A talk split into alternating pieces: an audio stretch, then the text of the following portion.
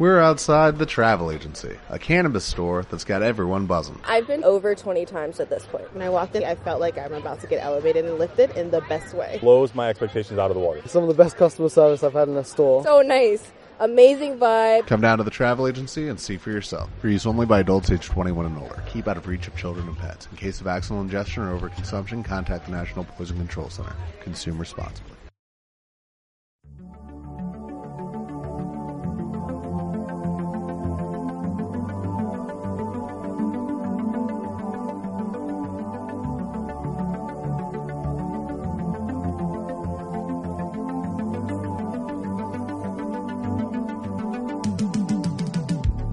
Hola, ¿qué tal? ¿Cómo les va? ¿Cómo andan? Bienvenidos y bienvenidas a una nueva edición de Supersónico. Bienvenidos y bienvenidas a un nuevo podcast de Supersónico.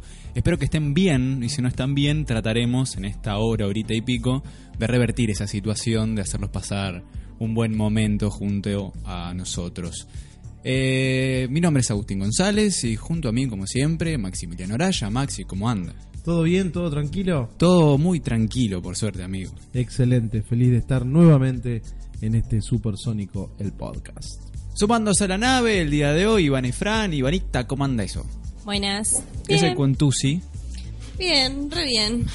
¿Está rico ese té con miel? Ay, está riquísimo. Me encanta la miel. Sí, sí, es buena también el miel. La miel en el mate me gusta también. Ay, y jengibre. No, Miel bueno, y el jengibre, en el mate. Ya no soy tan amigo. Vamos a preguntarle a nuestro amigo Nacho Herrera si le gusta el jengibre en el agua del, del termo. No, no. No, para nada. Picante, ¿no? Sos como el fundamentalista del termo, del agua, del mate. Mate en general. An- antes sí, antes sí, pero ahora estoy un poco más abierto a tirarle porquerías. Pero jengibre, por ejemplo, no. Ah, porquería, ya lo estamos que- ¿No te gusta el jengibre? No, A mí tampoco. Pero todo el mundo dice como que es buenísimo. Ay, a mí me encanta el Es jengibre. como que te ayuda a la garganta o Sí. algo te ayuda, pero. surgen eh, ocasionalmente, depende de la época del año, que está bien, pero depende del año también, Sí, distintas ciertas cosas remedios mágicos. sí, que Y van bueno, lo de, lo de la caña ayuda, ¿cuándo es? Ah, no tengo idea cuándo es Eso eso. que se toma un traguito en alguna fecha particular y no te Sí. enferman todo el invierno. dice. Eh, bueno, De- es, es la pacha, discutible. ¿no? Y de entrada es discutible eso, pero bueno, sí, vamos a ponerle fe de último.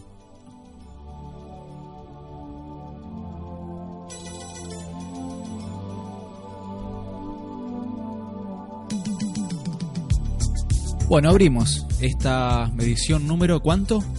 ¿Cinco? Cinco, edición Eh, cinco. Me gusta el 5. Sí, Lindo número. ya pasamos de cuatro, qué lindo. Sí. Eh, puede ser, no, puede ser, no, va a ser un gran programa. ¿Qué tenemos para el día de hoy? Muchísimas cosas. Como siempre, cosas que pueden llegar a entrar, cosas que pueden quedar para la próxima o cosas que se pueden perder en el éter, que también pasa mucho eso. Eh, como siempre, en el plano tecnológico, en el plano tecnológico social, siempre hay algunas cositas que el día de hoy, por ejemplo, una puntita, Maxi. Y por ejemplo vamos a estar hablando de algunos productos que se suponía que iban a ser lo máximo cuando prevenían su salida, pero que terminaron fracasando. Y muchos de ellos pasaron por distintos programas, distintas emoción, eh, emisiones nuestras, perdón. Ah, sí, es como remontarnos sí, a sí, sí, me gusta, me gusta porque cuando empecé a revisar digo, apa, este lo dijimos, este lo dijimos, este lo dijimos, son varios. Después tenemos el- algo que la NASA nos está advirtiendo, nos está diciendo que nos tomemos un poco la- las cosas en serio, Sí. porque dice que nos tenemos que preparar, pues se pueden venir al- algunas piedras grandes. La NASA. Sí, la NASA. La En- NASA. ¿Por dónde lo, lo, lo comentó esto? ¿Redes sociales? ¿Qué, qué, ¿Cómo fue? No, fue en conferencia de prensa. Ah, listo, Sí, o conferencia sea, de prensa. una conferencia de prensa en la cual tocó otros temas y como que dijo, che muchacho, esto tengan cuidado. Bien, Vamos a estar hablando sobre eso. perfecto. Eh, también tenemos, no, hablando del planeta Tierra, el universo y todo, te- nos pusimos Earth Friendlies. Porque Ivana nos trajo una noticia para el día de hoy. Que tiene que ver con los Juegos Olímpicos y toda esa movida. Se Pero- asustó, porque dijo, Sí, es Earth Friendly. Yo, muerte a Greenpeace. Yo pensé que me iba a decir que el chino no me da bolsa para la compra. "Ah, Che, bueno, qué difícil está la bolsa. Está bueno, ¿no? Loco, hay un lugar en los hornos Sí. que corta, no llevas bolsa, te, te debes llevar la cosa Bueno, en la mano. La mano. Sí, sí. Bueno, a mí me pasó en el sur eso. Si no, no te dan bolsas directamente. Jodete, o no, sea. sí, te cagás. Entonces, según bien, la ¿no? cantidad de cosas que tengo que comprar, evalúa dónde tengo que ir, ¿viste? ¿Reciclan ustedes? ¿Algo? ¿Qué sería reciclar? No sé. Hacer el compost y después Ponele algo de eso. ¿Qué, qué es eso? O, o por lo menos separan la basura. eso. No, vos separás. Yo uso No. papel higiénico de los dos lados. Le da una vueltita, es buena. Eh, no, yo no separo. Pasa que ponele, para separar la basura tenés que hacer el compost. Tenés que tener un patio donde tirar ¿Qué es un esa compost? basura. Un, un tarro 20 litros, lo levantás en la calle y lo llenás. ¿Qué es eso? Pero ¿dónde la tiro? Nadie me va a decir qué ¿Qué es. la- qué es el compost? Sí. Es para las plantas, para la- es como abono. Ah, el abono. Sí. Ah, muy bien, muy bien. ¿Acá va a llegar el, el- los tachos de basura eso con tarjeta de crédito o no? Uh. Qué terrible. Pero en casa Pasás la tengo... sube y tenés para comer a la noche. En casa, a media cuadra de mi casa, tiran, hay una fábrica que tiene un montón de pallets, así que nada, estoy por hacer sillones de pallet. Eso y es mesitas ratonas. Te va a poner una cervecería. Dobla una No, chapa, y después, una pará. papa frita y listo. Para que encontramos un montón de esos baldes de 20 litros que voy a decir, la idea es hacerlos tipo asientitos, ¿viste? Lo que es la macrisis, Sí, sí. boludo. Sí, Sí, sí, sí, sí. sí. sí. Ya. Mira, te voy a Está de moda lo, lo reciclado, imagínate. Y se pone caro lo reciclado. Te voy a decir dos cosas.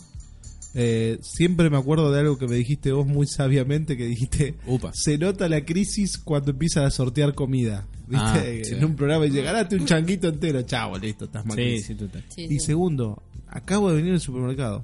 Antes de venir para acá tuve que hacer los mandados. ¿Tenés la- los mandados en el auto? No, no, no. Ah, ¿Qué querés que me roben? No, que me roben el auto, no, no me voy a que te pensás que tengo un no te roban el estéreo, te roban el mandado. ¿Y sabés que me, me, me impactó? ¿Qué? Que viste que en los lugares chetos te ponen carne en bandejitas. Sí. Y, y te ponen dos bifes porque están carísimos. Sí. ¿Entendés cómo esto es lo que vas a llegar a comprar Sí. acá? Sí, sí. Me mató, es terrible. Y otra cosa que está de moda es la, la feria americana.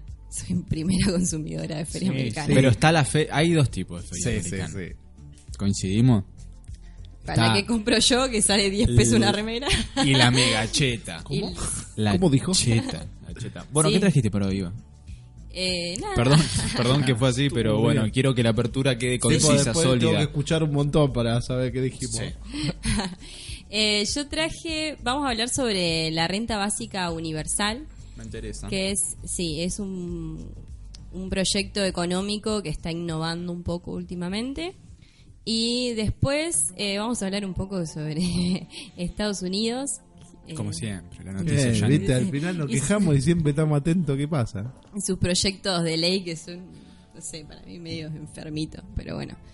Eh, y después, ah, la, la noticia que dijiste vos, que es eh, Tokio 2020, que va a tener medallas olímpicas con materiales reciclados, por eso estamos hablando de... Mira que Bien, me todo tiene que ver chino. con todo. Sí, tan, tan en crisis también los chinos. Y escuchen, ¿Escuchen chino o japonés? Vos dijiste Tokio. chino, No, no chino, chino. Mira, Tokio está... La región de los chinos, ¿entendés? Chinos que no son chinos, pero... Pero son chinos igual. chino, región. Esos chinos de Agarrate, países Catalina. similares. Que no son chinos, pero son chinos Esto es igual. terrible lo que está sucediendo. Quiero hacer un chiste interno, disculpen a las personas que están escuchando, pero escuchen el as bajo la manga de señor Juan Ignacio Herrera. ¿Qué trajiste para hoy, Juani? Mira, Yo, está bien, yo a mí me encanta romper las reglas, ¿vieron? Y hay una regla que es que el podcast es atemporal. Sí. Pero hay algo que tiene que ver con un aniversario del momento en el que estamos grabando el podcast, que se cumplen 500 años de la muerte del señor Leonardo da Vinci. Poquito tiempo, 500 Así años. que hay algunas curiosidades de uno de los tipos que fue un Me gran genera genio. tristeza lo que acaba de decir. ¿Pues te sentís viejo? No, porque sé que nadie me... Porque sé que, que pasado 500 años nadie me va a recordar. En cambio Da Vinci todavía lo seguimos recordando. bueno. ¿te Ey, das pero estás cuenta? a tiempo Estás todavía, a tiempo de Maxi. inventar algo. Y un, un procesador súper Mira, potente, ¿entendés? Que No, guarde siete fotos de agujero negro. al- algo más sencillo, eh, inmolarte al lado de un presidente. Por, Ah, mira, es tu Fuerte. oportunidad. por ejemplo, Agustín González, eh, nuestro canal de YouTube, tiene un video por el cual lo va a recordar la gente de acá a 500 años. Ah, sí. Eh, conduciendo la nave, el señor Guido Barbero, operando este podcast. Este, sí, dedito arriba. Tiene un, algo que decir, Maxi. Sí, no, simplemente decir lo más importante porque después nos olvidamos que el podcast lo empezamos a publicar todos los días Ahí va. miércoles a las 20 horas pueden entrar a nuestras redes sociales, Supersónico Rock, tanto en Facebook como en Instagram. También tenemos un canal de YouTube que estamos subiendo los capítulos ahí. Y estamos en la plataforma de Mixcloud, pero en las redes sociales nos pueden encontrar. Bienvenidos y bienvenidas a la nave Supersónico.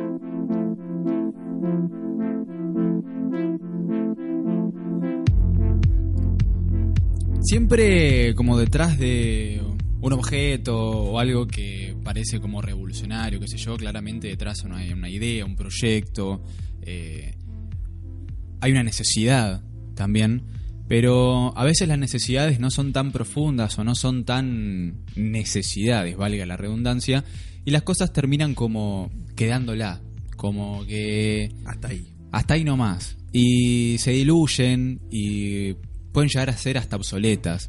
Este, son de fácil descartar.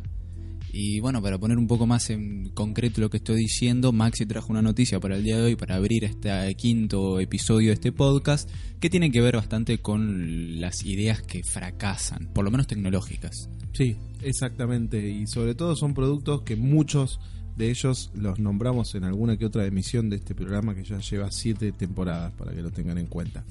Eh, y claro, esto de la obsolescencia, obsoleto o obsolescencia programada, que se habla de que un producto se construye y se piensa para que tenga cierta cantidad de durabilidad, ¿no? Porque viste siempre está la gente grande que dice, no, pues antes los televisores te duraban. La heladera. la heladera 50 pirulos. Yo cumplí 50 y sacaba la, la, la birra de la heladera, ¿entendés? Que yo había comprado. Pero ¿qué pasa? A veces también pasa que la competencia misma genera que tu producto sea obsoleto. La primera, por ejemplo, es Project Ara, ¿bien? Que esto se dio a conocer cuando Google compró Motorola, no sé si recuerdan, cuando se hizo acreedora de Motorola, que empezó a hablarnos de este proyecto que nos parecía buenísimo, que también es esto de las necesidades que vos decías, que a veces, bueno, la empresa lo que hace es generarte una necesidad, quizás, ¿no? Pues en sí no es una necesidad básica, por ejemplo, o algo que necesitamos, pero sí generan el hecho de decir, esto le va a gustar a la gente y va a estar bueno y voy a generar que todo el mundo lo quiera. está bueno ese concepto de generar necesidad. Claro. ¿Para eso alguna otra ocasión? Está bueno. Sí, es que así es como, como, como funcionan. Hay muchas campañas Sí, eso- políticas. eso. Perdón, retomo lo que dijo. Recién Guido estaba gritando marketing. Pero sí, es Sí, verdad, yo me acuerdo verlo en la película esta del lobo de Wall Street, que les empiezan a, a dar una charla sobre marketing de, co- de marketing, de cómo vender, ¿no? Y de eso, de generar una necesidad todo el tiempo, constante. Sí, lo de la lapicera. Lo de la ejemplo, lapicera, escribirme sí, y- y, no tenía lapicera y bueno, el otro aparece para vendérsela. Bueno, ¿qué quería eh, decirnos Project Ara? Básicamente que los celulares iban a tener la posibilidad de ser modulares. Esto quiere decir que si yo, por ejemplo, me compro un celular hoy en día y tiene una cámara que está buena por el- la época en que me lo estoy comprando, pero en menos de un año va a quedar como un poco obsoleta por el hecho de que salen otros modelos mucho mejores. Bueno, en este caso vos podrías comprar solo la cámara y cambiarle la cámara al celular. ¿eh? O solo, no sé, eh, la memoria interna, cambiársela. Eh, la memoria RAM, cambiársela. Todo así. Que la verdad que estaba muy, pero muy bien. Sí, Pero quedó en eso, en una simple idea que parecía que iba a estar buenísima y, y se murió. O sea, traté de buscar información sobre qué pasa, en qué estado está. Y básicamente Google tapó todo, lo enterró, como le viene pasando a otras cosas. Porque uno ve siempre la parte exitosa de las empresas, ¿no? Sí, que, a ver, pensándolo en tecnología como telefonía celular, Sí. este es algo que se consume tanto y de manera tan masiva. Creo que hay, acá en Argentina hay uno por persona. O sea, es una Sí. locura. O más, Y en tal línea vez. sí, se calcula que hay hasta dos líneas por persona. Sí, este, es terrible y es como una manera de romper el mercado. También está eso, ¿no? De empiezan las conveniencias, empiezan como el bolsillo de las personas, de las personas, no de las empresas y bueno, También yo lo que creo es que lo- el error grave que tuvieron, el hecho de que tenían que fabricar un montón de piezas, o sea, conseguir distintas empresas que fabriquen un montón de piezas para venderte las piezas por separado, como iba a ser el tema del Que stock, sean el manejo. compatibles también, ¿no? Sí, obvio, siempre haciéndolo compatible y demás. Pero digo, es más fácil vender un celular entero que vender las, los Sí, sí, pedazos, las piezas. eso es obvio y por eso se dieron cuenta. Y lo más parecido que tenemos hoy en día, si queremos ver algo de esto, es el Moto Z, que ya van por el 3, si no me equivoco, que viene como esos módulos para poner atrás, que tenés cámara, eh, podés mejorar la cámara, podés imprimir una foto en el momento, podés tener un proyector Ah. con los Ah, mejores. claro. mira. No sé si lo vieron, bueno. Creo que eso fue lo que evolucionó y Motorola siempre en, en lo que es hardware siempre está como bastante despegado. Sí, por lo menos de sus me- teléfonos. meten ideas que están bastante buenas, pero yo creo que hoy en día, después de iPhone, la empresa más, más cool, digamos, de Apple, eh, quizás viene Samsung y después Motorola. Sí, estamos viendo constantemente lo que revoluciona en el mercado. Eh, bueno, seguimos, continuamos. Otra es una idea que se llamaba eh, Teranos, que era la supuestamente iba a ser la revolución biotecnológica. Que lo que planteaban básicamente era una especie de, de dispositivo que lo que nos iba, nos iba a permitir era hacer un análisis de sangre instantáneo. Te pinchabas, tiki, hacemos el análisis y chau. Suena buenísimo, ¿no? Sí. Y que por esto su creadora que se llama Elizabeth Holmes eh, la habían como posicionado como una millonaria, o sea, como la idea iba a valer muchísimo dinero, ¿bien? Eh, pero pasó lo mismo, o sea, quedó en la nada por el hecho de que se empezaron a hacer distintos testeos y fallaba. Digamos, no era tan certero como un análisis real, donde uno va a una clínica y se lo hace. Que, que incluso hasta esos análisis en muchas ocasiones no te dicen el 100%, hay que probar en distintos lugares. Bueno, terminó en la nada justamente por esto, porque no pudieron lograr plasmar al 100% lo que habían planteado. Claro, bueno, pero ahí hubo como, como una falencia desde, el- desde la idea, digamos. Claro, desde la- lanzar una idea y no tenerlo bien testeado, o sea, Bueno, ¿qué le pasó resuelto. eso? A Nisman le pasó eso. ¿Qué tenía que ver? Perdón. Ah, qué lindo, qué lindo. Bueno, seguimos. Baterías revolucionarias. ¿Cuál es el problema que tenemos hoy en día? Hay teléfonos zarpados, lo que vos quieras, hacen de todo, ¿no? Pero la batería nos dura menos de un día. Sí. Bueno, hay una empresa que iba a, a supuestamente sacar unas baterías increíbles, bien, que pasó exactamente lo mismo. O sea, trataron de, de- de fabricarla y se dieron cuenta que el problema que tienen siempre es el tamaño, viste, de las baterías. Porque podés duplicar o triplicar eh, la capacidad, pero te queda un teléfono que ya nadie lo quiere. Un teléfono gigante, un zapatófono, ¿entendés? No, a mí traemos un ladrillo con tal de que me dure la batería. Pero existen. Mal. ¿Los ladrillotes? Sí, Lo que existen. usaba CJ en el que te da San Andrea. Si usted quiere, existen. Hay teléfonos que son bastante gruesos. Lo que pasa es que no tienen mercado. Lo comprarías vos y dos personas más. Y bueno, vamos. Salen barato entonces. Lo tendrías que llevar en la No. mano, como, Justamente no. No sale Compramos de a barato. 5 que no dan descuento. Claro. como en los problema es 90, ese. ¿viste? Que se llevan los teléfonos en la mano, los celulares. Sí. Lo máximo que se ha conseguido hasta ahora son las cargas inalámbricas, que es como re top, apoyar el celular en una base así, ¿no? Ah, como sí, en la parte de atrás. Y después lo otro, el cargador rápido, que realmente Ah, sí. funciona. El mío tiene carga rápida y es impresionante, y eso que no es uno de los teléfonos más nuevos del mercado. Continuamos. El Kinect. ¿Recuerdan este dispositivo de Microsoft? Sí, ¿Ha sí. jugado usted a Sí, Xbox cómo no. 360? ¿Se acuerda usted, Guido, también? Para lo único que sirvió es para hacer experimento con el... Con el processing. Con el processing. Para los diseñadores multimedia sigue siendo una herramienta muy buena. claro. Eh, claro, básicamente el Kinect era una cámara que utilizaba en un principio la Xbox 360, la consola de Microsoft, que venía a revolucionar el mercado porque era como un, un concepto mejor que el de la Wii, que la Wii fue la primera consola que rompió el mercado por el hecho de tener algo con eh, capacidad de sensores de movimiento y demás para poder jugar un juego. Eso fue increíble, como por fin nos vamos a apurar unos gorditos a jugar, es decir, estar con el joystick ahí sentado. Entonces Microsoft dijo, "Nah, yo te saco algo mejor, es una cámara, no vas a necesitar nada en la mano, toma tu esqueleto de ser humano y va a estar ahí funcionando increíblemente. Bien, la verdad que el Kinect 1, que salió con la Xbox 360, estaba bastante bien, bien, cumplía ahí, tranquilo. Eh, de hecho, lo hemos probado y funcionaba bastante bien y demás. El tema fue el con el Kinect 2, que venía con muchísima más tecnología, el, el producto se veía increíble, hasta te podía medir el ritmo cardíaco sin tocarte siquiera ahí a la distancia. Guau, ¿cómo así? Me encantan esos Sí. láser, Sí, ¿viste? sí, sí, sí, te están atravesando de lado a lado. Y la gente se queja de los microondas, ¿viste? Sí, después vas a sacarte una placa al hospital y te pone un traje de plomo y vos tenés en tu casa la Wii que te... Es verdad. Es que, es que la realidad es esa. Todo lo que es nuevas tecnologías, sobre todo en gente de mi edad, soy más grande, que vivimos la transición, todavía no nos enfrentamos a las reales, o sea, a las reales enfermedades que provocan estas cosas, todas estas ondas mágicas, ¿no? Sí. Como el wifi, viste que te dicen no duermas cerca del teléfono. Bueno, hasta ahora dice que no pasa nada. ¿Qué pasa? Cuando sale el Kinect 2, que se veía mucho más avanzado y todo, trajo un quilombo bravo. ¿Por qué? Porque salió con la Xbox One y salía fortuna el paquete, porque te obligaban a comprarlo sí o sí. Y la realidad es que hasta hoy en día no vi un juego para la Kinect 2. No pasó nada. Fue un accesorio que incluso en esa transición volaron al presidente, renunció, lo echaron, no sé qué pasó ahí, de la compañía de videojuegos de Xbox. Y el nuevo presidente entró y dijo, no, saquen el Kinect, véndanla por separado. Y ahí levantaron un poco las ventas, que fue uno de los máximos errores con, con otros más que cometió y que hizo que PlayStation le saque bastante ventaja.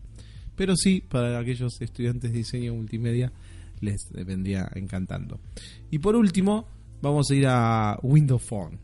Ah, hermoso. Windows Phone. La peor el basura de Sistema la operativo Eh, eh, que yo lo tuve. Sí.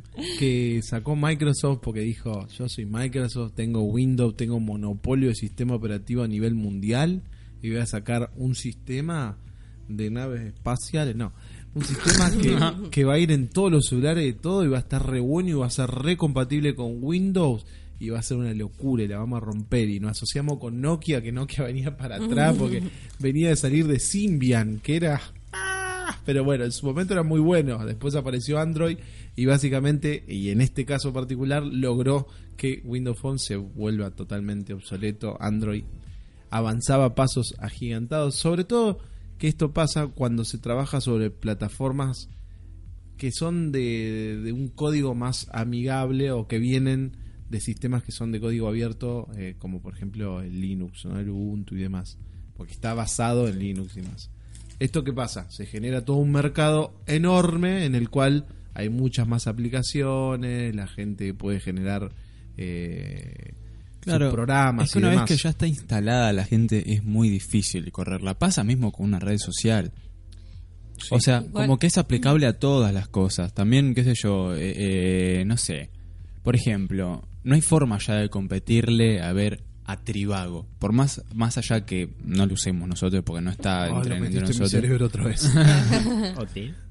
Claro. Ay, no. Pero O sea, no hay ¿ustedes forma de- a alguien que lo use? Sí, Ah, ¿sí? sí, sí. Es Y bueno, si che. no, no funcionaría, Max. ¿Cómo? No, no, por eso. pero a mí O, me por pasa eso. ejemplo, Hay otro igual Open también. English. No hay forma de... para- porque por más que parezca una estupidez, no hay forma de competirle ya. Ya no, no hay... No hay Claro, vas a ver una inversión abismal, más Y- allá de que sea un buen servicio. es un cuello de botella ahí que no, no hay forma de competirle. Igual lo que tenía eh, Windows Phone era que, no sé, querías bajarte a Instagram y tenía un Instagram paralelo, era Instagram beta, algo así, que Claro. no tenía las actualizaciones. El tema, claro, el tema es, al ser Windows Phone tenía su propia tienda, entonces era muy reducida la cantidad de aplicaciones y, y había aplicaciones que eran re famosas, que la tenía todo el mundo y ahí tardaban un montón en salir y de una versión estable que funcione bien y demás. Y eso la- es lo que lo llevó a la muerte. las actualizaciones, yo me acuerdo que tenía y ya estaban las historias, ponele, y yo no, no tenía historias, porque no estaba actualizado. A mí lo que me dio una pena bárbara es que, que bueno, justamente Nokia lo terminó comprando eh, Microsoft. Sí. Viste, así como Google compró Motorola. Y, y estaba bueno, digamos. Nokia siempre fue una empresa muy grosa haciendo equipos. Pero ahí como que le term- la terminó de matar, digamos. Ahora recién está resurgiendo a poco, pero es como, che, no, ahora vengo con Android, chicos. Pero ya está, ya toda Ya la gente está, se quedó sí. con esa imagen y está como mucho más complejo el tema. Bueno, en, En Tokio le encontraron eh, la solución a todos los celulares. A todos los Nokia tirados A a todos los basura. Nokia tirados. Eh, no, hay un, eh, un proyecto que se llama Medal Project, que es Metal Project. Proyecto Medalla. Eh, para Tokio 2020, Sí, Tokio al 2020, sí. eh, nada, le piden a, a los, a los ciudadanos donar, porque nunca se los van a comprar, ¿no? Eh, los celulares. Te empiezan a donar todos los japoneses, te fundí. ¿Cuánto le vas a pagar? De última les podrían dar, ¿no? Un poquito de... Bueno, todos los celulares, tablets y computadoras que ya no usen, viste, que tienen guardadas. Y eh, la idea es reciclarlos para hacer las eh, 5.000 medallas de oro, plata, bronce, los pines de reconocimiento para los Juegos Olímpicos. Ah, o sea que van a sacar todo lo que es material. Pero no entiendo, o sea, la, la medalla va a ser como una especie de... Es así. Teléfono no, porque aplastado. pará. Pero los procesadores no, no. usan eh, usan oro. Claro, porque acá dice, mira, dice que cada 100 celulares se pueden sacar apenas 3 gramos de oro. Claro. ¿Entendés? Dice, pero ya tienen el 93% del oro necesario. Claro. Imagínate la cantidad la- que donaron.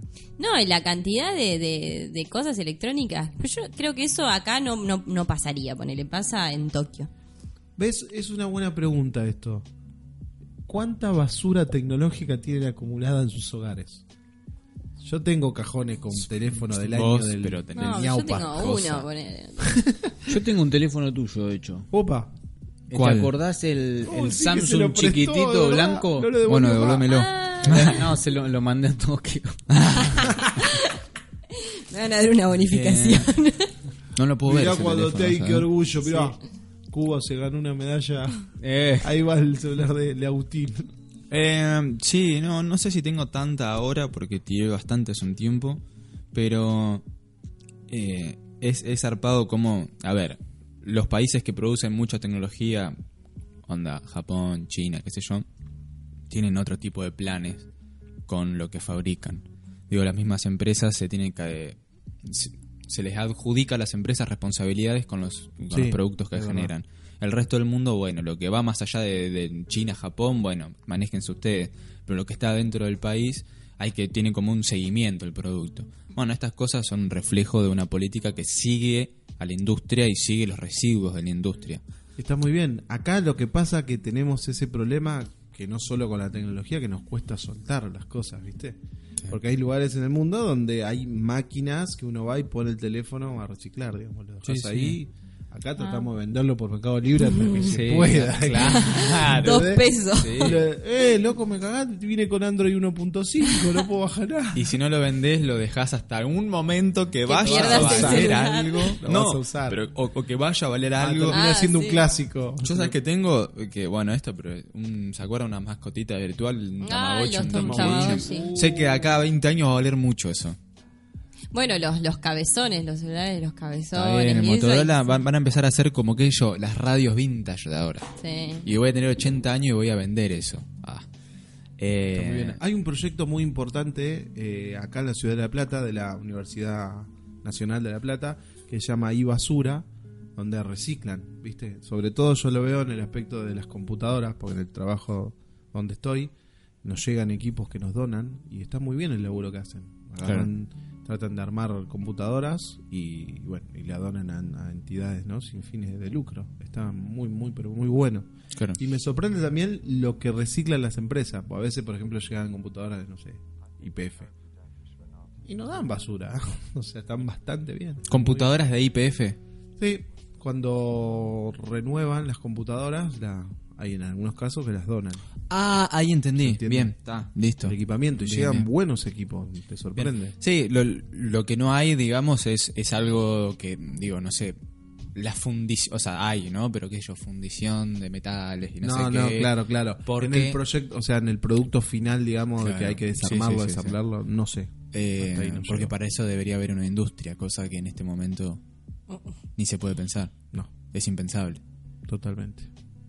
Bueno, Supersónico puede aceptar donaciones de celulares, computadoras, lo llenamos de oro. Eh, de Android 4.4.4 para arriba. No, pero le sacamos el oro.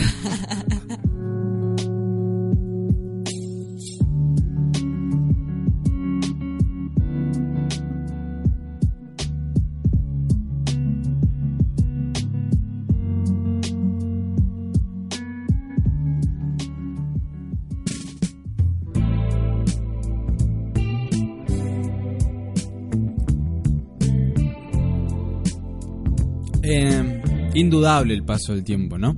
Pero a veces recuerdo, por ejemplo, cuando hay momentos muy lindos y momentos muy feos dentro de ciertas instituciones. Por ejemplo, la escuela, primaria, secundaria. Eh, los momentos lindos generalmente están vinculados a los compañeros, a las compañeras, no sé qué. Los momentos malos siempre están vinculados a el viejo choto, la vieja chota que tal cosa. Este, No sé si decirlo así. bueno, pero ¿cuántas veces habrás dicho esta vieja, este viejo choto? Nos tenemos que-" que sincerizar.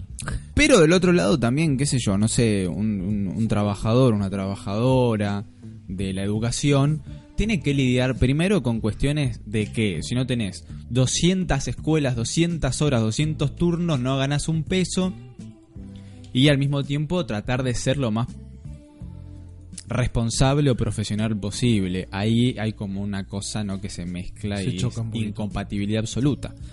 Eh, recuerdo también el docente entrando, ¿viste? Cuando en prueba ya sabía, ya tenías la- una posición en, en la prueba, ¿viste? Que era rara. Ya era como, sabías que en esa hora tenías una prueba y ya vos, tus compañeros, tus compañeras estaban predispuestos de otra manera. Entra el profesor, tema 1, tema 2, tema 1, tema 2. Sí, hasta tema 4 te hacían alguno, para que no te copie con de Ah, atrás. ese era ganas de hacer cuatro. buenísimo. Sí. Aparte se tomaban el trabajo de que la primera fila era tema 1, tema 2, tema 3, y se chequeaban que el de atrás no tenga el mismo tema que el de Sí. adelante, ¿entendés? Ahí te lo invertía. Y Cuatro, tres, profesoras, dos, uno. profesores y profesores que eh, vos ya los ves entrar con la mente desquiciada. ¿Viste? Ya, ya son psicópatas. Y es entendible. Sí. te digo. Viste que igual cuando, a mí me pasaba cuando era chica que llegaba un docente nuevo, ¿no? Y como que lo iba fichando. Claro. De- pero desde la cabeza hasta los pies y decía, uy, este nos va a matar o "Uy, este lo vamos a boludear. o-. Sí, y no- pero sí, es así. sí, Es así. Sí, sí, Eh, sí. eh, no sé. Mínimamente algunos profesores deberían ir calzados a la escuela. bueno, me parece que Por, por lo menos, eh, eh, no sé, tema 1, tema 2, tema 1, tema 2, un fierro arriba del escritorio. nadie se copie. ¿Quién se va a copiar acá? Fuerte. Me parece que en Estados Unidos ya te, te primeriaron con la idea. Tienen otros problemitas igual ahí. Sí.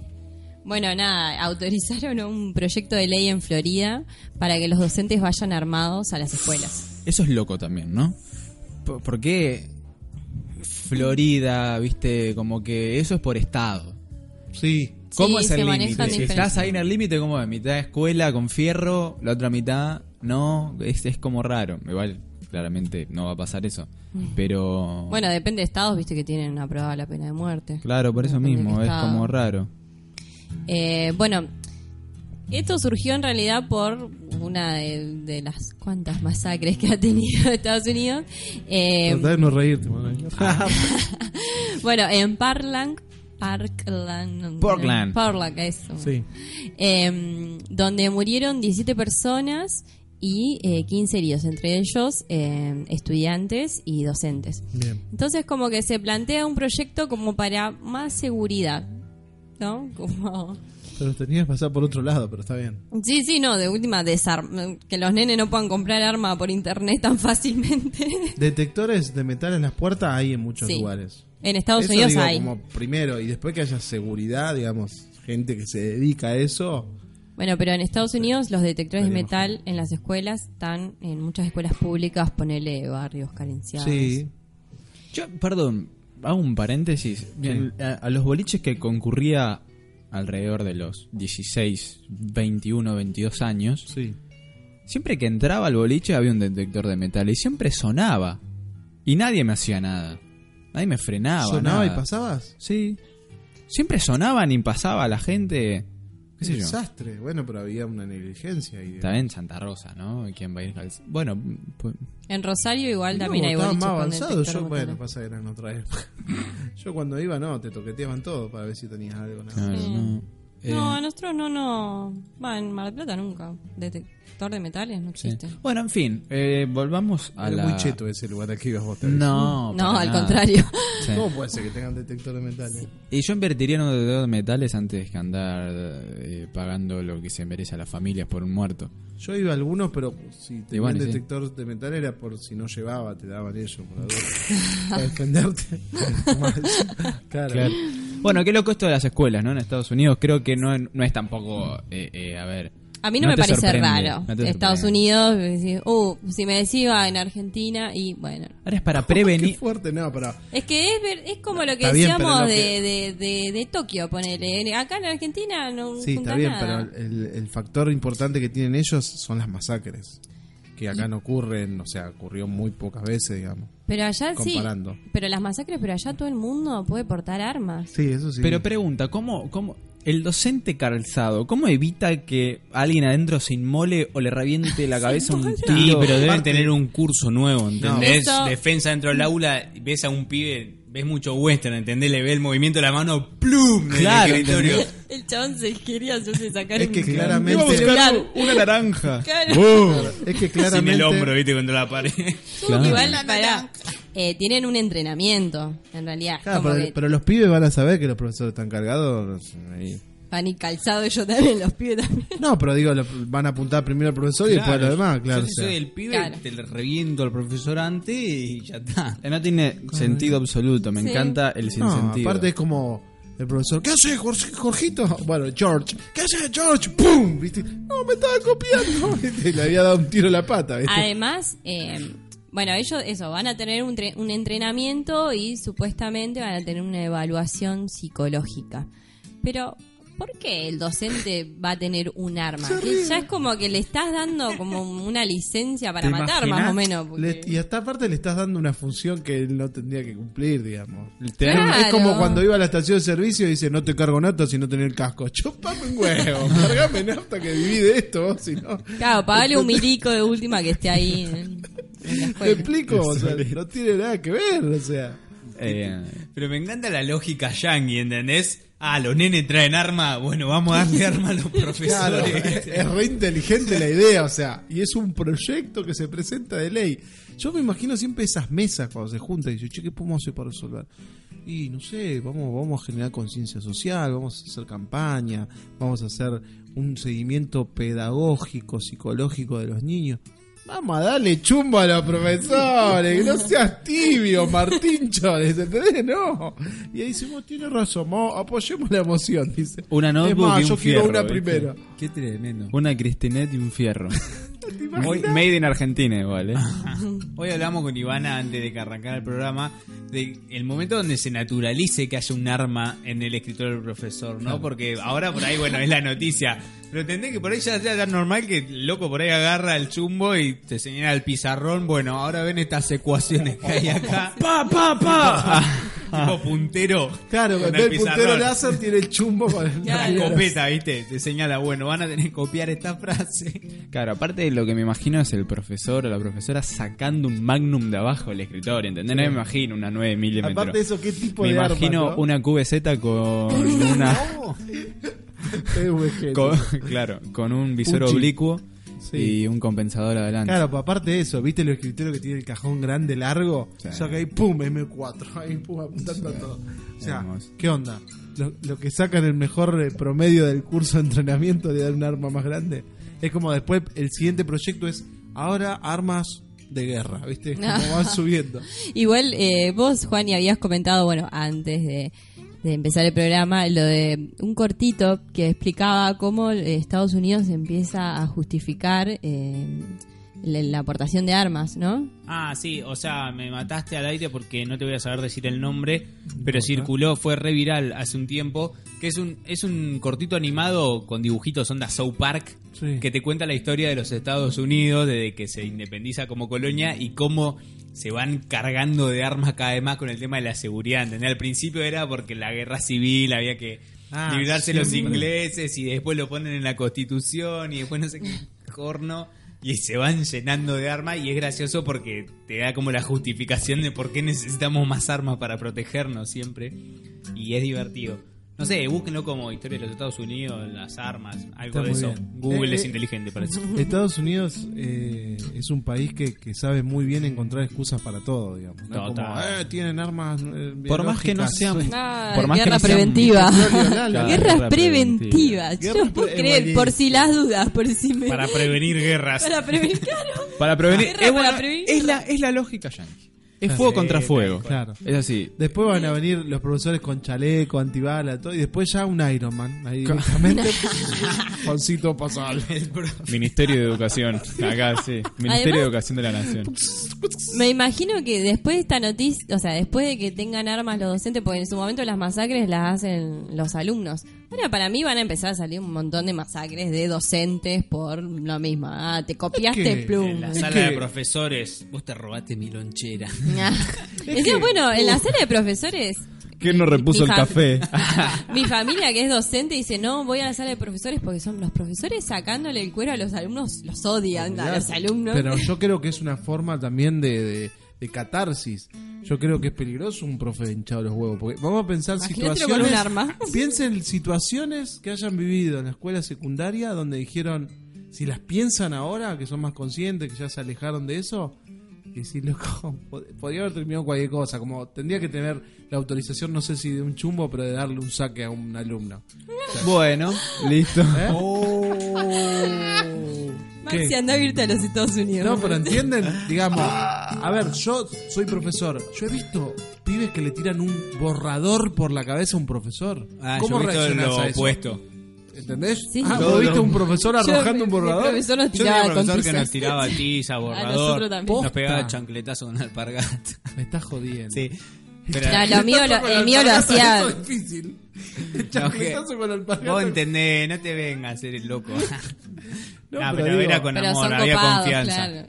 Ah, pero digo, debe ser jodido manejar esa frustración de tener 40 pibes que te boludeen. Sí, sí. Sí, también como hay profe que están medio hay, loquitos. hay cuestiones que tienen que ver con lo pedagógico y demás que vos no tenés que permitir la instancia de que el, lo- el grupo te pelotudee. Por eso. Si el grupo te pelotudea, es para mí, mi humilde entender, es que no estás preparado para estar enfrente de 40 preadolescentes hormonudos. Yo te digo, yo eh, si no fuera burro y fracasado, probablemente me hubiera gustado estudiar para profesor, ¿viste? Profesorado.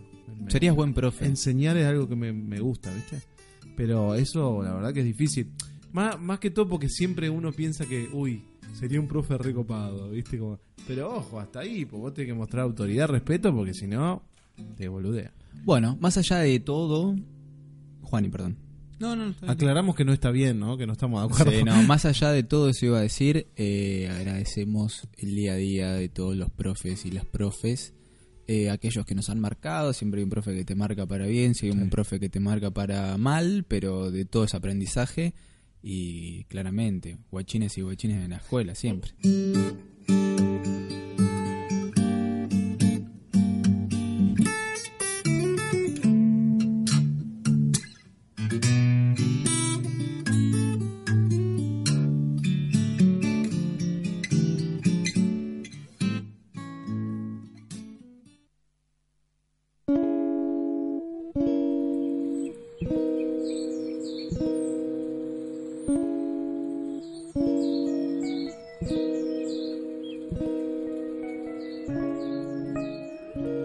Bueno, si hay algo que caracteriza este programa es que tenemos continuidad y todo se relaciona con todo.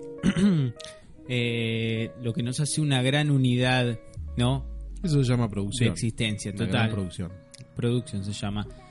Eh, estábamos hablando de niños con educación o sin educación, ¿no? De borreos de mierda que no fueron a la escuela. En algún momento se nombró eso. Y por otro lado, de las armas en la escuela. Y si hay algo que me hace acordar a todo esto, es al señor Leonardo da Vinci. Yo prometí que íbamos a hablar de Leonardo da Vinci porque el día de hoy se cumplen 500 años de su muerte. Hoy. El día de hoy. Justo, no importa cuándo es hoy, pero, no, pero esto me gusta porque Realmente el, el es escuchante oyente va a ir a buscar qué cual. día era, eh, 500 años, para saber vamos a dejar la duda. ¿Sí? Este, obviamente, el señor Da Vinci murió en el año 1519, por ahí, por eso hoy se están cumpliendo 500 años. Busquen el día de su muerte y sabrán cuándo se grabó este podcast. Le dejamos tarea para la casa. ¿Por qué llegamos a Da Vinci después de esto? Da Vinci fue un muchachito que nació por fuera de un matrimonio, lo cual en esa época no era bien visto. Por lo tanto, no tuvo ningún tipo de educación, salvo algunas cosas que le, que le enseñaron en la casa, ¿no? Pero bueno, eh, Da Vinci así todo se las arregló y con la poca educación que tuvo, el muchacho eh, en algún momento se mudó a, a Milán. ¿sí? Él nació en Vinci, justamente, que es un pueblito que está cerca de Florencia. Por eso es Da Vinci. Yo calculo que sí, el sentido común, si no me traiciona. Eh, pero luego se mudó a Milán, donde él se vendió a un duque, se autovendió como persona, porque obviamente era pobre, no tenía educación, no tenía nada. Vos me sorprendés programa a programa, no lo sabía esto. Él se vendió como persona para trabajar con para el duque y durante 17 años que trabajó con este duque se dedicó principalmente, bajo sus órdenes, a fabricar armas de guerra. Y por eso es que llegamos hasta el día de hoy que los yanquis tienen todas estas cosas. Hay un montón de cuestiones de tecnología que existen hoy en las que Da Vinci fue un precursor. Total. Y así, sin ningún tipo de educación, el loco se las rebuscó y yo les voy a contar todo lo que era. ¿Sí? Eh, fue pintor, anatomista, arquitecto, paleontólogo, artista, botánico, científico, escritor, escultor, filósofo, ingeniero, inventor, músico, poeta y urbanista. Siento que la palabra artista está como siempre para inflar. ¿No lo sentís? Porque Sí. está de más poner artista ahí. Porque, Bueno, pero Claro. el tipo el tipo era artista. Eh, Claro, pero se- pero sí, es por ejemplo, eh, no sé, escritor, Sí, sí. ¿no? Arquitecto. Pasa que fue un No, gran no. pintor y Pintor. escultor. Fue gran pintor y escultor, pero se dedicó a un montón de otras artes que quizás no sé si las profundizó en. Yo creo que en el caso de Da Vinci no está mal poner artista, pero es verdad que se pone artista como para decir, bueno, el tipo era artista. Sí, Ya- igual si vos nombrás tipo lista de todo lo que él dijo, es como que artista lo más pedorro. Pero en realidad es la conjunción de todo, ¿entendés? Claro, por eso. Como, eh, a mí me preguntás, decime, ¿vos qué sos, Maxi? ¿Vos qué sos, Maxi? Yo soy artista. Listo, nada más. Lo está, digo, di- no profundizo. Ahí tenés todo listado. Bueno, eh, ¿Qué sos, perdón, qué sociedad de mierda, eh? sí. ¿Qué sos artista? Barat. Para, ¿qué pensás? ¿Vivir de eso? Bueno, todo esto fue a lo que se dedicó. eh, fue una mente brillante, Da Vinci, y que se la fue rebuscando, fue aprendiendo solo a medida que inventaba, pero claramente era una mente distinguida. Y lo que vamos a hacer ahora, va- vamos a nombrar algunos de los inventos más importantes dentro de los cientos y cientos que hubo, ¿no? Y hay algunas cosas que a mí mismo me sorprendieron, que vos decís, ah, esto lo inventó Da Vinci, no me joda. Pero bueno, El corcho. Vamos a arrancar. Hay algo que implica corcho, pero no, no fue el corcho. El corchazo, papá. Por ejemplo, eh, inventó el primer prototipo de hélice con las que vuelan los helicópteros de hoy en día. ¿No? Era como una especie de espiral con la que, obviamente, muchas de las cosas que inventó nunca terminaron de funcionar. No es que el tipo revoleaba la hélice y salía volando. Pero el primer prototipo de hélice lo inventó él. Que Después- funciona como base, ¿no? Base de estudio, Tal o sea, cual. puntapié inicial a lo que puede llegar a venir después. Así es. Recién en 1940 se fabricó eh, lo que vendría a ser el primer helicóptero de los que conocemos hoy y sin embargo el chabón en 1500, 1400 y monedita ya estaba haciendo hélices. ¿Sí? Eh, inventó algo que se, tiene un nombre medio extraño, que se le suele decir máquina voladora eh, vulgarmente, pero se llama ornitóptero, que es una máquina para volar, básicamente que está eh, basada en la anatomía de los pájaros, son dos alas grandes, ¿sí? con una cola, sería parecido a lo que es hoy un ala delta, ¿no? Mucho más complejo, tenía mucho más forma de pájaro, de hecho tiene dos alas grandes que parecen la de un murciélago. Perdón que meta un paréntesis y te interrumpa mal. Pero ustedes sabían que el primer eh, despegue y aterrizaje es mérito de un inventor argentino, lo que sería el helicóptero. ¿Sabían eso? No, Sí, en 1920. Raúl Pateras se llama, eh, de Pescara. En 1920, 21 de febrero de 1920, fue el primero que realizó un despegue y aterrizaje de manera vertical. ¿de helicóptero? Sí. Qué grande, Raúl. Le mandamos un Raúl y la Eh, de lapicera, Da Vinci ¿viste? a Raulito. El mate, el dulce de leche y Raúl, papá. De Raúl, hecho, sí. hay, hay, eh, nuestro querido compañero y amigo, que Dios lo tenga en la gloria. Opa. Juan Manuel Prieto tiene Ah. parte de su monólogo que hace un paralelismo entre esas dos cosas, entre la lapicera y el helicóptero. Y Ah, magistral, vayan a ver. Bien. Volvemos. Eh, otro invento fue el anemómetro, que fue uno de los primeros instrumentos también para medir el viento, ¿sí? Porque entre todos estos inventos, Da Vinci era un gran fanático de la aviación. Entonces inventó un aparato para medir el viento, ¿no? Y entonces saber calcular la velocidad, si se podía tirar, si no, y en base a eso también fabricar todos los bichos que hacía. Eh, fabricó también lo que vendría a ser el primer prototipo de paracaídas. Recién en 1783 se eh, es como que consta el, el primer paracaídas, ¿no? Supuestamente, pero el primer prototipo lo había hecho muchos años antes el señor Da Vinci. Entre tanta prueba tenés que pensar un poco de che, si me caes jugando. Claro, yo creo que muchas cosas no las debe haber probado nunca. O era tipo, a ver, vení vos, que probá esto. Eh, inventó un montón, bueno, habíamos adelantado máquinas de guerra. Inventó, por ejemplo, eh, el mortero de 33 cañones. En ese momento. Ah, No, no, ¿sabes lo que me mata? Eh, ¿Cómo va de una punta a la otra? O sea, uno no puede inventar nada y... Sí, sí, sí. Eh, él le llamaba máquina de guerra o mortero de 33 cañones, que, eh, pero además qué pensamiento básico, cómo no se le había ocurrido a nadie. 33. El mortero o el cañón disparaba una vez y tardabas minutos en volver a cargarlo. El tipo sobre una plataforma giratoria puso 33 morteros, entonces disparabas uno, giraba la plataforma, disparaba el otro y mientras tanto ibas cargando los que daban la vuelta. Este, Valija, loco. Sí, total. Eh, también inventó lo que vendría a ser otra máquina de guerra que es como una especie de primer prototipo de vehículo blindado para salir a la guerra, ¿no? Año 1400, final del 1400. La ballesta gigante, ¿sí? Es como una cabecita muy norteamericana. Sí. Sí, sí, total. Qué loco. Es que inventó una ballesta gigante también, pero gigante hay un hay un plano acá que que te muestra una persona al lado de la ballesta gigante y realmente es muy gigante. La persona debe Este, ser como la punta de la flecha, la cabeza de la flecha, digamos. Sí, la, la ballesta medía unas 27 yardas, que no sé cuánto es en metros eso, 4 pero kilómetros. eh, las yardas, si te pones a pensar, son, son las franjas de distinto color de pasto en el fútbol americano, ¿viste? Que tienen Sí. verde oscuro, verde claro, verde oscuro, verde claro. Bueno, eso es una yarda. Tenía 27, así que debe tener una, una buena parte de un campo de fútbol, ponele. Un mortero de triple cañón. Bueno, ahí no sé, no sé, como que pasó el triple al, al, al de 33. No, pero el otro era en 33 individual, este es triple, ¿me entendés? Un mortero que dispara tres balas. Ah, bien. Triple tiro, ¿entendés? Bueno, tampoco, ese no sé si Es me, violento. tanto. Eh, inventó un reloj que era súper preciso para la época. ¿sí? En ese momento no fue el inventor del reloj, eh, pero fue uno de los más precisos que, que recién se superaría 200 años después con la invención del péndulo, por ejemplo. ¿Sí?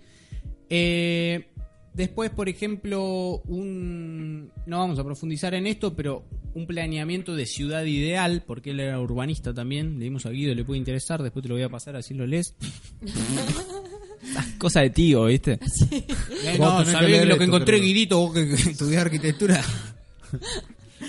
Inventó un prototipo de brazo robótico.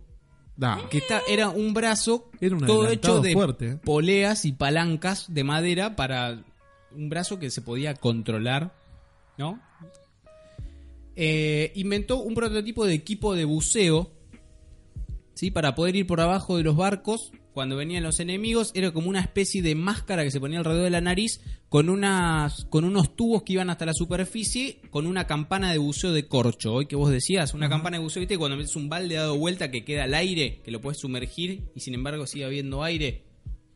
Bueno, había, dejabas una campana en la superficie y había una manguera que iba hasta la campana y vos respirabas y ibas buceando por abajo del agua. Era todo un traje de cuero con una máscara en la nariz y vos ibas buceando. ¿Sí? Eh, inventó también un puente giratorio. Inventó lo que vendría a ser el primer tanque de guerra de la historia. Era, acá hay un prototipo. Si alguien jugó al Assassin's Creed, hay uno de los Assassin's Creed donde Leonardo da Vinci es un personaje y usás mucho de los inventos. Y este lo usás. Un tanque de guerra que está basado en el caparazón de la tortuga. Es completamente redondo, tiene ruedas. Y vos podías ir adentro del tanque y utilizaba la- el invento de la plataforma giratoria de morteros. Era un tanque que tenía cañones todo alrededor, era circular, entonces vos disparabas 360 grados. Pues sí, que Tenía una obsesión con la guerra, el muchacho quería matar a alguien y nunca Sí, lo dijo. ¿Sabés en qué Assassin's Creed? No te acordás. Eh, si no me equivoco, es el 2 o el 3. Listo. Eh, entonces- no, el 3 no, perdón. El 2 o el Brotherhood, el que le sigue. Esos dos que son los que estás en Italia. ¿Por qué se ríe, señor Agustín? Porque es un vicio de La- la, la la- nerdeada. Sí, ¿no? es un gran juego, es un gran Yo no juego. te quería interrumpir, pero te voy a interrumpir. Me hiciste acordar con esto de Da Vinci y los distintos inventos que hace un tiempo me pasó algo por prejuicioso y me dieron una lección. En la plaza había un, un muchacho vendiendo algo y yo veía que la gente se acercaba, se acercaba, se acercaba. Y miro allí tenía como un pájaro de madera que vos agarraba, tenía como un, como un carretelcito así, ¿viste? ¿Viste como el, el- el reel de la caña pescada? Como una gomita y vos le das, le das cuerda, lo tirabas y eso volaba, ¿viste? Pero volaba, volaba, pero volaba, Sí, que sí. así que voló, Sí, por la voló. volada. Eras guaraní de repente. Mal, ¿viste? Entonces voy así y le digo, che, maestro, qué bueno que está esto, esto, otro. Digo, mira, mira, qué bien, digo, cómo te la rebuscás, digo, qué lindo. No, pibe, esto, esto sí te hace 500 años, esto lo inventó Da Vinci. Si te vas a internet están todos los planos, me dice, "Uh, bueno, está bien, listo, señor. Deme uno. Todos le compré ignorante. Qué bueno que estaba. Es una Sí, sí, cosa los vi, yo muy sé sí. Y es increíble cómo vuelan. Es increíble cómo vuelan. sí. Eh, bueno, vamos con los últimos, así nos hace muy largo. Estamos hablando del tanque, que es completamente redondo, distinto a los de hoy. Puede ir en cualquier dirección y disparar en cualquier dirección. Era un montón de cañones en 360 grados que disparaba uno y giraba, disparaba uno y giraba, disparaba uno y giraba. Una locura, para fines de 1400 uno no se lo imagina. Inventó también un prototipo de planeador, que es justamente el pajarito este, Mira cómo lo expolié. ¿sí? Eh, el sistema de cierre de canales que todavía se utiliza hoy en las chacras, o esas cosas, eso lo inventó Da Vinci y sigue siendo igual de efectivo, todavía no se inventó algo mejor. La tijera la inventó Da Vinci. Mira. La tijera, ¿Y la tijereta? no sé, la tijereta ya no lo sé. Yo caso tijeretas. Este, Pobrecita pero bueno, la tijera que es un elemento tan básico como para usar para cualquier Sí, cosa sí, lo tenemos sí. hoy, lo inventó Da Vinci. Eh, y después algún, un modelo de catapulta y por algo algo increíble que yo no lo he visto nunca, un barco que se llamaba eh, eh, bueno, no recuerdo el nombre, pues no lo tengo en este artículo, pero lo leí en el anterior que tenía una cola de escorpión y estaba basada en el ataque del escorpión, tenía como una hoz gigante en ¿Sabes la parte de atrás Lo vi. y, y se manejaba desde, desde la cubierta con un mecanismo y atacaba como si fuera la cola de un escorpión. Una, una cosa una delirada, fumaba, terrible. ¿no? Sí, debía fumar opio, mucho opio. Que lo Este, inventó él. Así que esto entre un millón de cosas Claro, más. porque esto es un pequeño resumen, pero increíble. Sí, hay muchas cosas que nunca llegó a, a hacer, tampoco las diseñaba en plan y nunca las hacía porque estos tipos son voladores, entonces inventaba cosas que nunca hacía. Y yo me siento groso cuando cambio un foquito. bueno. Y bueno, por, como último dato que me parece no interesante, es que todavía hay 35 descendientes vivos de Da Vinci. Se hizo hace poco un, un estudio y hay 35 ¿Y personas que algún mango de todo ese invento? parece que no.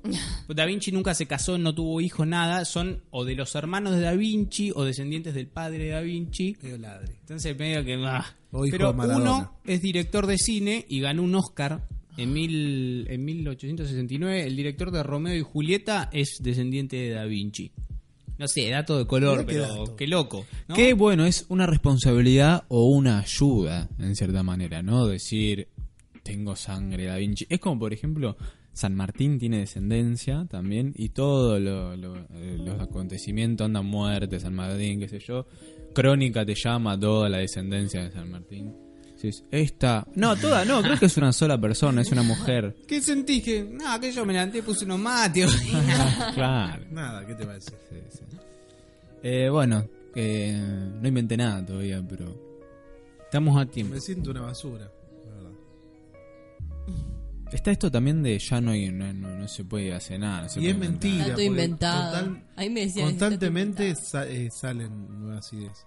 El tema está en, en que la idea llegue a concretarse. Fíjate cómo cierra un círculo magistral esto, porque arrancamos hablando de cosas que se quedan en el Ah. olvido, ideas que no surgen, y terminamos con esto. Pero muchas de esas ideas a veces le falta un apoyo económico, por ejemplo. ¿Sabés qué me parece a mí? Que uno cuando quiere inventar algo, eh, siempre, siempre está pensando que tiene que surgir algo nuevo que no existe. Pero a veces puede ser una actualización de lo Claro, la mayoría de los grandes inventos son combinaciones de cosas anteriores. como un escorpión y un barco.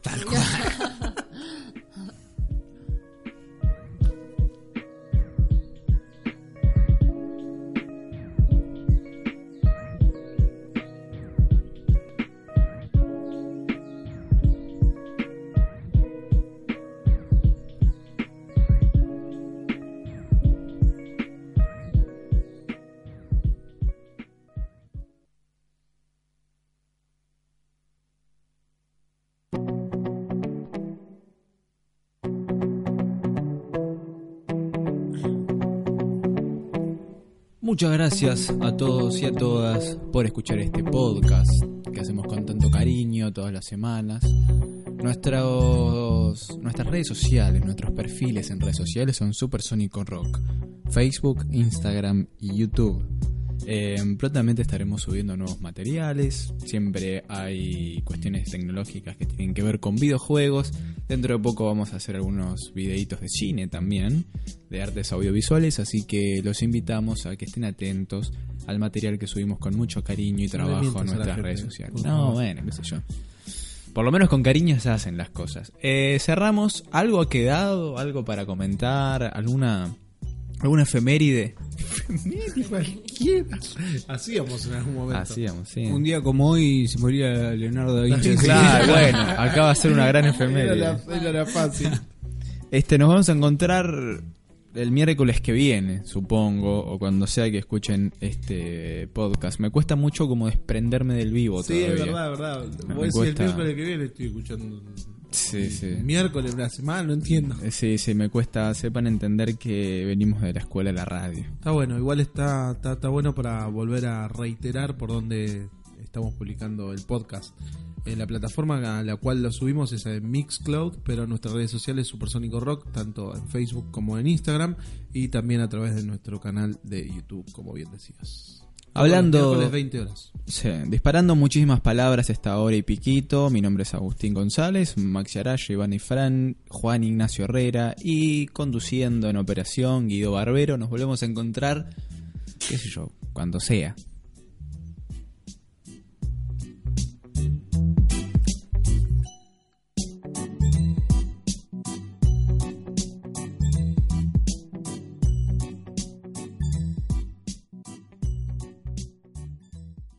¿Te preocupas por tu familia? Entonces, ¿por qué darles solo huevos ordinarios cuando pueden disfrutar de lo mejor? Eggland's Best, los únicos huevos con ese delicioso sabor fresco de granja, además de la mejor nutrición, como 6 veces más vitamina D, 10 veces más vitamina E y 25% menos de grasa saturada que los huevos regulares, además de muchos otros nutrientes importantes. Así que, dales los mejores huevos. Eggland's Best, mejor sabor, mejor nutrición, mejores huevos.